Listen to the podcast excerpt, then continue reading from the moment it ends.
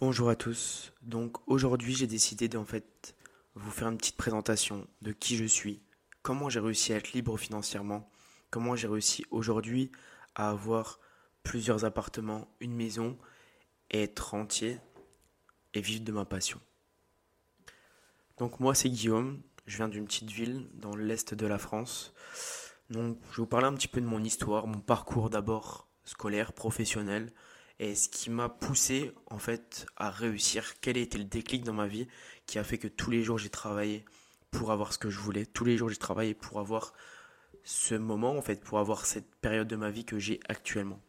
Moi en fait j'étais un cancre ambitieux. J'aime bien me caractériser comme ça parce que certes j'étais pas le meilleur du tout à l'école, loin de là, mais j'ai toujours eu un peu d'ambition. Moi j'ai toujours voulu réussir inconsciemment ou consciemment, j'ai toujours voulu accomplir de grandes choses, on va dire.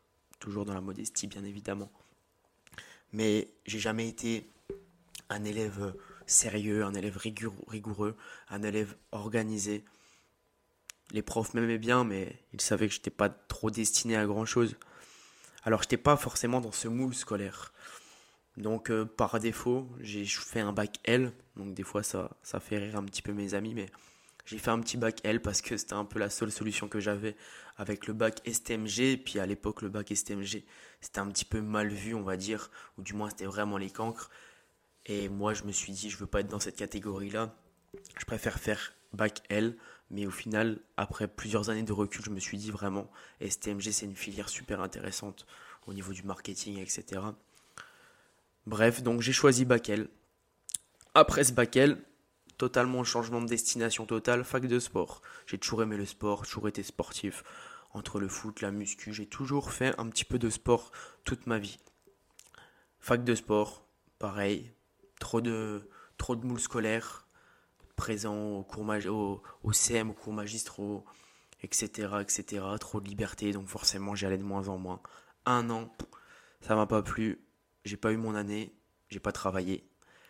Et après, je suis parti en gendarmerie. Donc encore un changement d'aile totale, pas du tout parallèle, mais on croise les lignes en gendarmerie, c'est parti. Alors là, en gendarmerie, c'est ce qui a commencé à, éclaircir ma vie, on va dire. Donc là, j'ai gagné en discipline, je me suis fait de très bons amis, mais encore une fois, c'était pas du tout fait pour moi. Trop de discipline, d'avoir quelqu'un au-dessus de soi constamment, je peux pas, je pouvais pas. Je pouvais pas, le fait qu'on me commande constamment, c'était c'était c'était chiant clairement.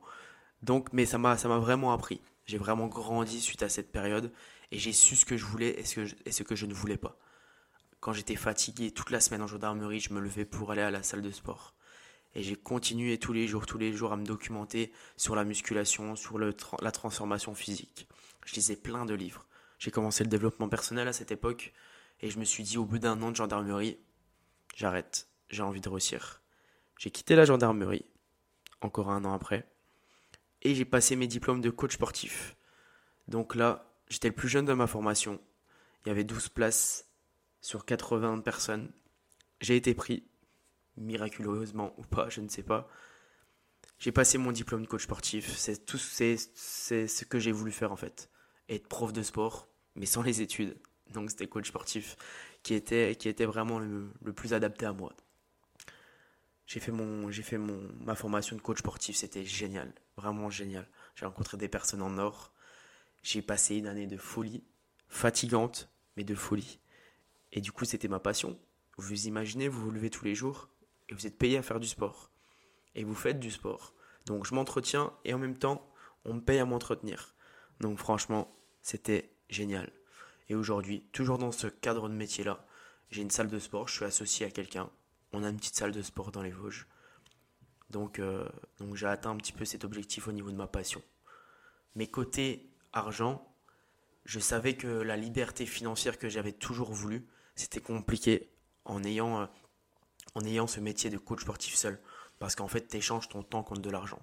Donc j'ai dû opter pour des choses un peu différentes. J'ai dû trouver des astuces pour être libre financièrement, mais sans échanger mon temps contre de l'argent. Donc l'immobilier est forcément venu là-dessus. Mais avant tout ça, avant ce petit parcours qui était vraiment scolaire, ça s'est pas fait comme ça du jour au lendemain. J'ai pas eu des déclics à vouloir, à vouloir investir dans l'immobilier du jour au lendemain.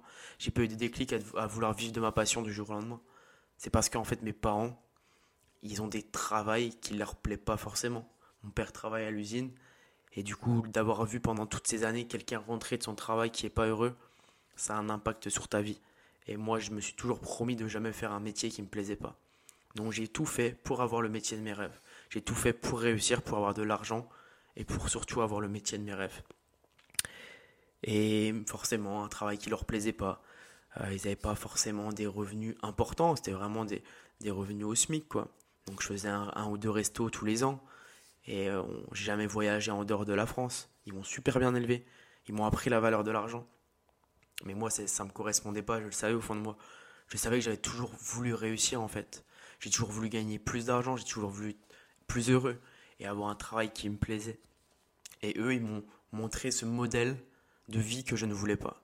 Donc forcément, j'ai travaillé pour avoir ce modèle de vie que j'ai actuellement et qui m'a toujours fait rêver. Mais comme vous le savez, c'est tout est théorique. On a envie d'une chose, mais on n'a jamais vraiment de déclic qui fait qu'on a cette chose. On, repousse, on procrastine constamment. Alors forcément, on, bah on n'a on a jamais ce déclic. Et puis souvent, on réussit pas, on n'a on a jamais le travail qu'on mérite, on n'a jamais le travail qu'on veut, on n'a jamais l'argent qu'on souhaite. Et moi, le déclic, je l'ai eu. Comment j'ai eu ce déclic? Bah Moi, j'ai eu ce déclic quand mon meilleur ami est, tombé malade. Il a eu un cancer. Et dès qu'il est tombé malade, bah moi, ma vie, elle a changé. Et quand il est parti, ma vie, elle a encore plus changé. Je me suis dit, aujourd'hui, je me fais la promesse, et je fais la promesse à, mon meilleur ami que, bah, que je vais réussir, que je vais tout casser, clairement. Je me suis dit que je réussirais tout ce que je ferais, que j'allais réussir dans mes projets au niveau de ma passion, donc au niveau de mon métier de coach sportif. Donc j'ai quitté la gendarmerie dès que j'ai appris qu'il était malade. Ensuite, j'ai voulu réussir au niveau financier, donc j'ai voulu être libre financièrement. Donc j'ai investi dans l'immobilier. J'ai des petits business en ligne sur euh, le coaching sportif. J'ai tout fait. Toute ma vie a été construite autour de ça. Mon déclic. Et je me suis fait la promesse que avant mes 25 ans, j'aurai tout ce que j'ai actuellement. Je me suis, fait je me suis fixé des, objectifs. Et je me suis dit, tu dois avoir ces objectifs-là avant tes 25 ans. Et forcément, bah, c'est ce déclic.